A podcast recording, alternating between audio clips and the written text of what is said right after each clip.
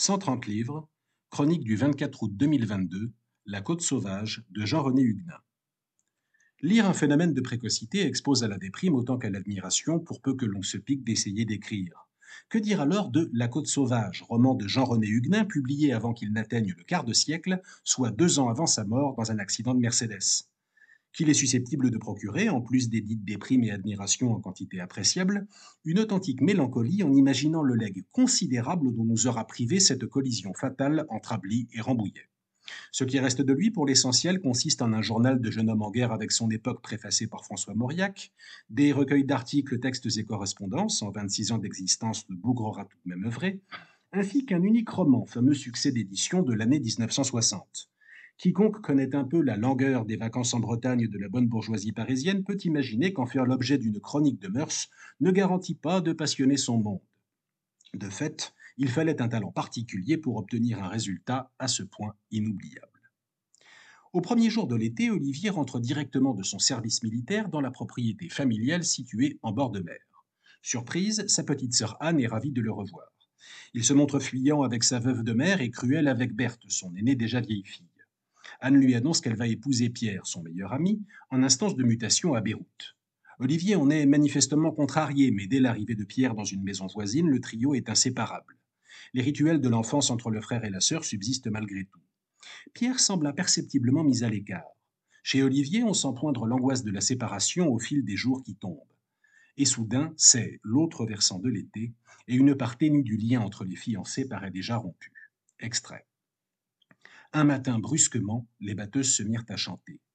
Et ce fut l'autre versant de l'été, le jour où Pierre découvrit sur le rebord de sa fenêtre une abeille morte. Rien n'avait changé sur la plage, l'air était toujours chaud, l'eau était toujours tiède, il ne manquait pas un joueur de volley-ball, les mêmes familles gisaient sous les parasols rouges.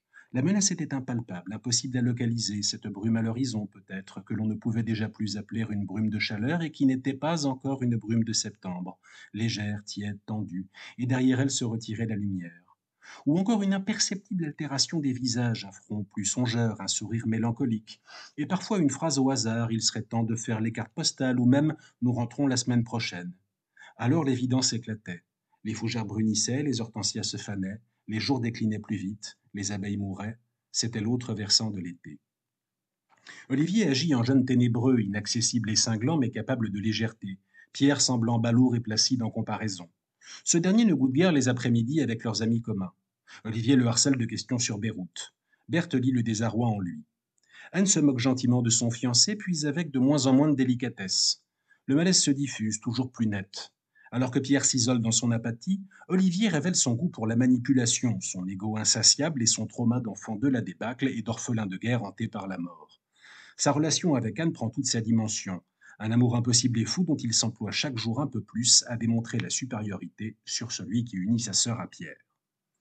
D'emblée, le style des dialogues et descriptions séduit par son élégance un rien suranné, évoquant vu d'aujourd'hui les personnages et voix des films de la nouvelle vague. Ironiquement, Huguenin la tenait en aussi piètre estime que le nouveau roman.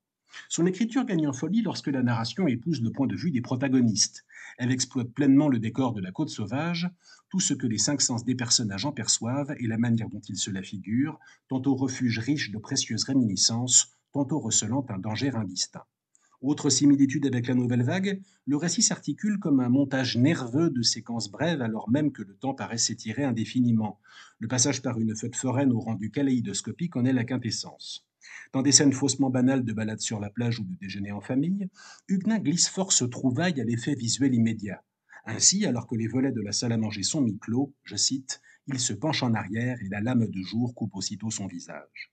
Quand pensées et sensations s'emballent, l'auteur abandonne la ponctuation. Le reste du temps, elle confère au texte un rythme parfait. Extrait. Bientôt Olivier cessera pour jamais de se débattre. Il revoit encore une aube couleur d'étain engloutir peu à peu le salon dévasté, où ils ne sont plus qu'une dizaine, le menton bleu, assiégé par la lumière, se raccrochant à des pans de nuit, sur le divan, derrière le piano, comme aux débris sombrants d'une épave. Rien ne bouge que la fumée de cigarettes qui se consume toute seule entre leurs doigts immobiles. Nicolas a disparu. Renversé sur le canapé, ses cheveux blonds flottant dans la lumière de l'aube, Ariane dort. Le pick-up est éteint, mais on entend encore à la radio ondoyer une valse mourante. Quelqu'un se lève, fait quelques pas, des miettes de biscuits craquent sous sa chaussure. Huguenin n'hésite pas non plus à instiller une certaine confusion entre le réel et l'imagination de ses protagonistes, comme dans l'admirable dernier mouvement du roman.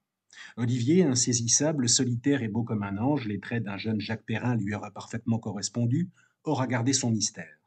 Lui qu'on suppose doué en tout et terrifié par les décennies qui viennent, lesté par les spectres et les regrets de son enfance disparue, littéralement tiraillé entre élan mystique et fascination pour le néant, au moment d'aborder un âge des possibles qui s'avère avant tout celui de la perte. À travers le héros de son seul et magnifique roman, Jean-René Huguenin a décrit comme personne le vertige des adultes en devenir.